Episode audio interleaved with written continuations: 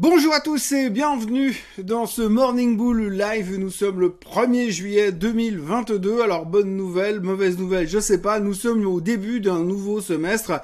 Alors comme à chaque fin de semestre et comme nouveau début de semestre et à plus forte raison celui-ci puisque nous sommes le 1er juillet, que ce week-end c'est le 2 et le 3 et que lundi c'est le 4 juillet et donc aux États-Unis c'est fermé, on va avoir le temps de faire une grosse réflexion parce que mis à part la journée d'aujourd'hui qui a l'air assez mal emmanchée avec les futurs qui sont déjà en baisse de pratiquement 1% aux États-Unis et qui seront fermés lundi pour cause de fête nationale aux États-Unis, eh bien on est euh, dans un marché qui est assez critique puisque euh, tous les avis sont dans la nature, on est partagé entre le bilan euh, de ce qu'on vient de vivre et de ce qu'on peut attendre. Alors on a déjà un petit peu parlé de ce qu'on avait à attendre ces prochains temps.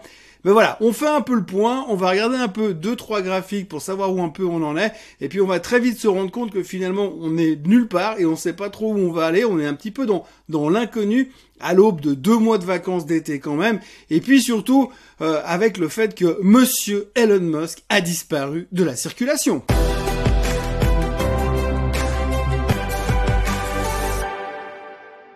Alors je vous passe la description de la journée d'hier qui était pas terrible, les marchés terminent en baisse un peu partout, on va le voir euh, sur les graphiques après, en Europe euh, c'est catastrophique, ça a vraiment une sale tronche.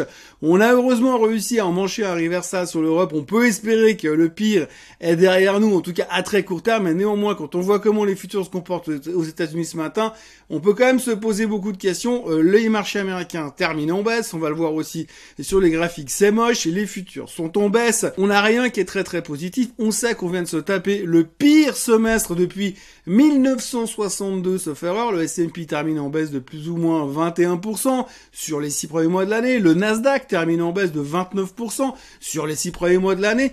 C'est très très moche. Et on voit en plus que la perception des choses qui vont nous tomber dessus ces prochains temps ne seront pas extraordinaires, puisque si, si on regarde tout simplement les premiers résultats qui ont été publiés ces derniers jours, ces dernières semaines, enfin ces derniers jours surtout, eh bien on voit que c'est pas catastrophique en termes de structure de résultats. Mais par contre, alors l'interprétation que le marché en fait, c'est une catastrophe. C'est une catastrophe parce que à chaque fois qu'il y a un mauvais point sur 20 points, on va dire vous avez 20 points à l'intérieur des sociétés sur les résultats qui sont encourageants, vous avez le 21e qui est pourri et le titre se fait décalquer. C'était le cas pour Walgreen hier soir, résultat plus ou moins correct, le titre perd 7%. Euh, on a vu l'autre jour avec l'histoire de Nike, des chiffres meilleurs qu'attendus, le titre est sous pression depuis 3-4 jours. On a euh, Bed Bath Beyond, on en parlait hier. Aujourd'hui, Bed Bath Beyond, il y a carrément les analystes qui sont en train de se dire qu'on est dans les derniers, dans les dernières semaines, dans les derniers mois de vie de Bed Bath Beyond, sans changement radical dans la structure c'est la faillite. Euh, bref, on dit qu'il y a encore en tout cas 50% de baisse à faire sur Bed Bath Beyond. Donc on voit que la perception des chiffres n'est pas terrible. Hier soir, on a eu Mike Run qui a publié des chiffres qui étaient K1, K1, pas moche, pas bon, pas extraordinaire, mais surtout, ils ont montré qu'il y avait vraiment un changement de structure au niveau des semi-conducteurs. Il semblerait que les inventaires sont en train de se reconstruire, et donc du coup, eh bien, on se dit que peut-être le cycle de forte demande des semi-conducteurs est en train de baisser. C'est pas forcément le truc qu'on a envie d'entendre aujourd'hui. Sur la nouvelle, le titre baissait fortement hier soir after close, mais il s'est récupéré. Mais on sent quand même qu'il la moindre mauvaise nouvelle, mais vraiment tout le monde en grande difficulté et les gens n'ont vraiment plus le courage de tenir les positions. Alors est-ce qu'on est au bord de cette finalement panique finale où tout le monde va craquer en disant c'est bon, j'en ai marre, foutez-moi la paix, laissez-moi partir en vacances. On verra comment ça se passera au mois de septembre. En tout cas, pour l'instant, eh bien, c'est vraiment pas euh, terrible, terrible. Et puis même si le bilan est moche, et ça on le sait depuis quelques temps, c'est pas une grande nouveauté, les attentes de la suite sont pas terribles non plus. Alors pour ce qui est d'attendre de la suite, honnêtement, euh, j'en sais rien, bien sûr, mais on en a déjà, on a déjà abordé le sujet. On est très inquiet par rapport au fait que, en général, on sait que dans ces euh, phases de marché baissier, dans ces élections de mi-mandat, on a toujours un sell-off final dans le troisième trimestre avant de faire un bottom. La question c'est est-ce que le bottom on va le faire le 4 juillet ou le 5 juillet puis après on va redémarrer ou est-ce qu'on va le faire le 25 septembre ou entre deux? On n'en sait rien, c'est un grand mystère. On revient toujours avec les mêmes histoires, inflation, blablabla, on connaît toute l'histoire, on va pas revenir là-dessus. Hausse des taux, oui, on sait. On a vu aussi que les derniers chiffres économiques qui ont été publiés aux États-Unis, ils sont quand même pas terribles au niveau inflation puisqu'on voit finalement que Effectivement, ça a pas l'air de monter beaucoup plus, mais on a quand même les mêmes données qu'on peut réutiliser, typiquement le PCE, où on voit que le PCE qui a été publié ces derniers jours, eh bien, c'est les mêmes données, plus ou moins, euh, qu'au mois, euh, que le mois précédent. Donc, ce qui veut dire que finalement, c'est pas non plus en train de baisser drastiquement.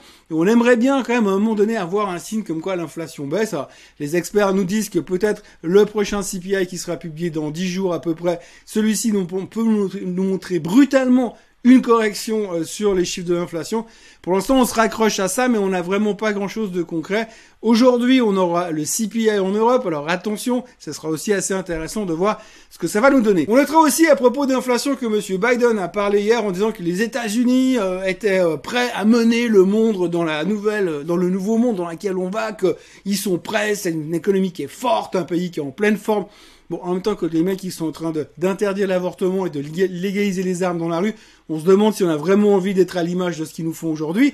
C'est une autre histoire, mais en tous les cas, il a dit aussi qu'il fallait pas non plus se leurrer parce que globalement, l'inflation était moins forte aux États-Unis qu'à l'étranger.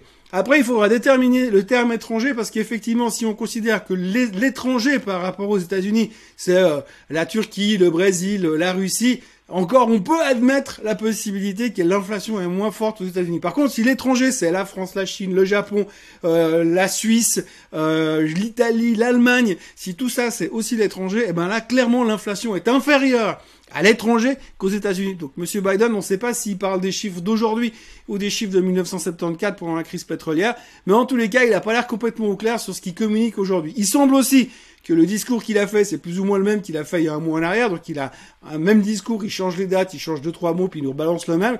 Mais en tous les cas, on voit quand même deux trois doutes par rapport à ça.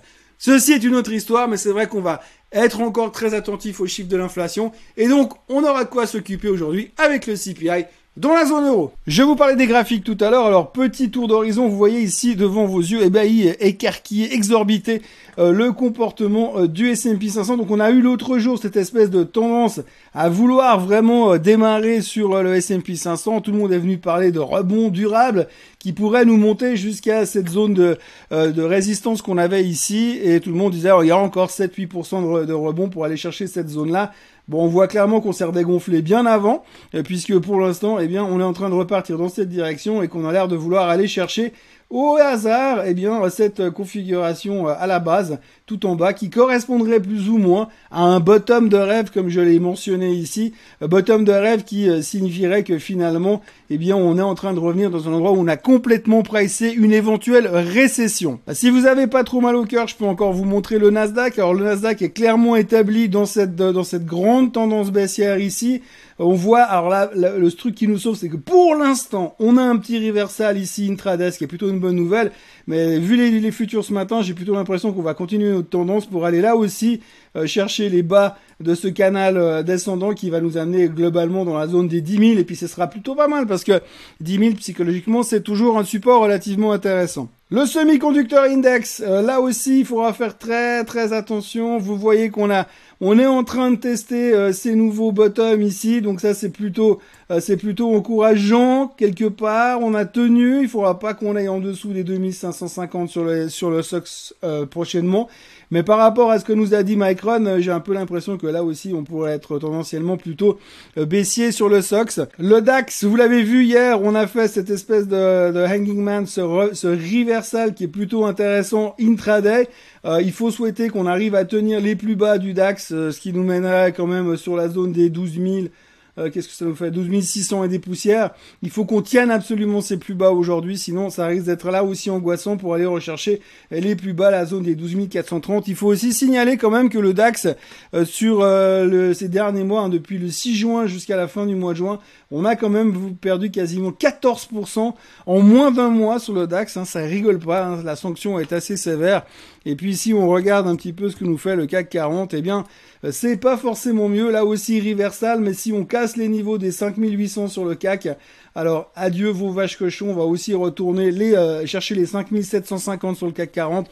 Donc méfiance de ce côté-là. Là, on voit clairement que les graphiques, bah, c'est pas très très beau, c'est pas très encourageant pour l'instant. Euh, la psychologie de marché, c'est pas très encourageant non plus. On est très stressé par nos histoires de taux, nos histoires d'inflation, et puis on attend euh, surtout avec impatience de voir un petit peu plus clair avec les prochains chiffres du CPI aux États-Unis et de ce que va faire la Fed à la fin du mois de juillet. Entre deux, c'est les vacances, donc forcément les gens ont moins envie de se motiver. Il y a comme une grande partie qui va partir maintenant et une autre partie qui va partir en août, donc ça va être assez euh, compliqué. En ce qui me concerne, je vais partir partir les deux mois. Enfin non, je vais pas partir, mais je serai en vacances techniquement tous les pendant deux mois, juillet, août. Mais je serai quand même là tous les matins avec les vidéos sur le Morning Bull Live. Je vais pas vous laisser tomber. Ce sera les versions un peu plus vacancières probablement. Vous verrez au fur et à mesure. On va essayer de faire plein de trucs différents.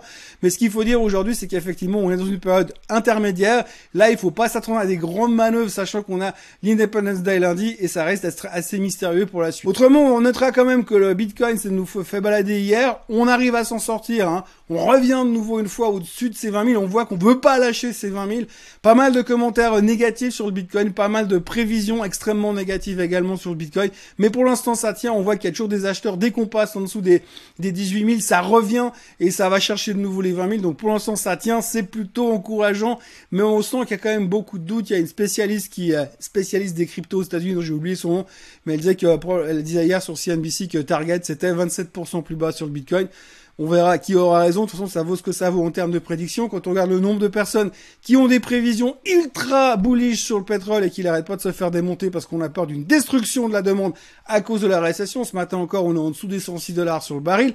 Donc on sent que c'est encore assez peu clair dans la direction dans laquelle on veut aller, puisque quelque part, effectivement, si le baril venait à baisser euh, pour une raison de destruction de la demande, ça veut dire qu'on est en récession, mais en même temps, s'il y a une destruction de la demande et que le baril s'effondre, on va avoir une baisse de l'inflation aussi, ce qui est assez logique, donc ce qui pourrait être quand même positif, mais quand même pas assez positif. Donc en gros, on est un peu dans un gros nuage, on sait pas trop où on va, et là, on va un petit peu à tâtons au fur et à mesure ces prochains temps. Il y a encore deux choses dont j'aimerais vous parler aujourd'hui. La première, c'est monsieur Nouriel Roubini. Monsieur Nouriel Roubini a publié son article, on va dire, trimestriel euh, dans les médias euh, depuis hier. Donc, il nous peint un espèce de diable sur la muraille, c'est une catastrophe, c'est monstrueux, c'est une stagflation mélangée avec une, une récession, le tout avec euh, une infection, une dépression et euh, beaucoup de euh, maladies bizarres à l'intérieur. Donc ça va vraiment très très peur quand il vous peint un truc. Il pense qu'effectivement la logique voudrait que les actions baissent encore au moins de 50%. Alors c'est inquiétant, ça fait très très peur. Monsieur Roubini n'est quand même pas n'importe qui. Il avait vu la crise et subprime.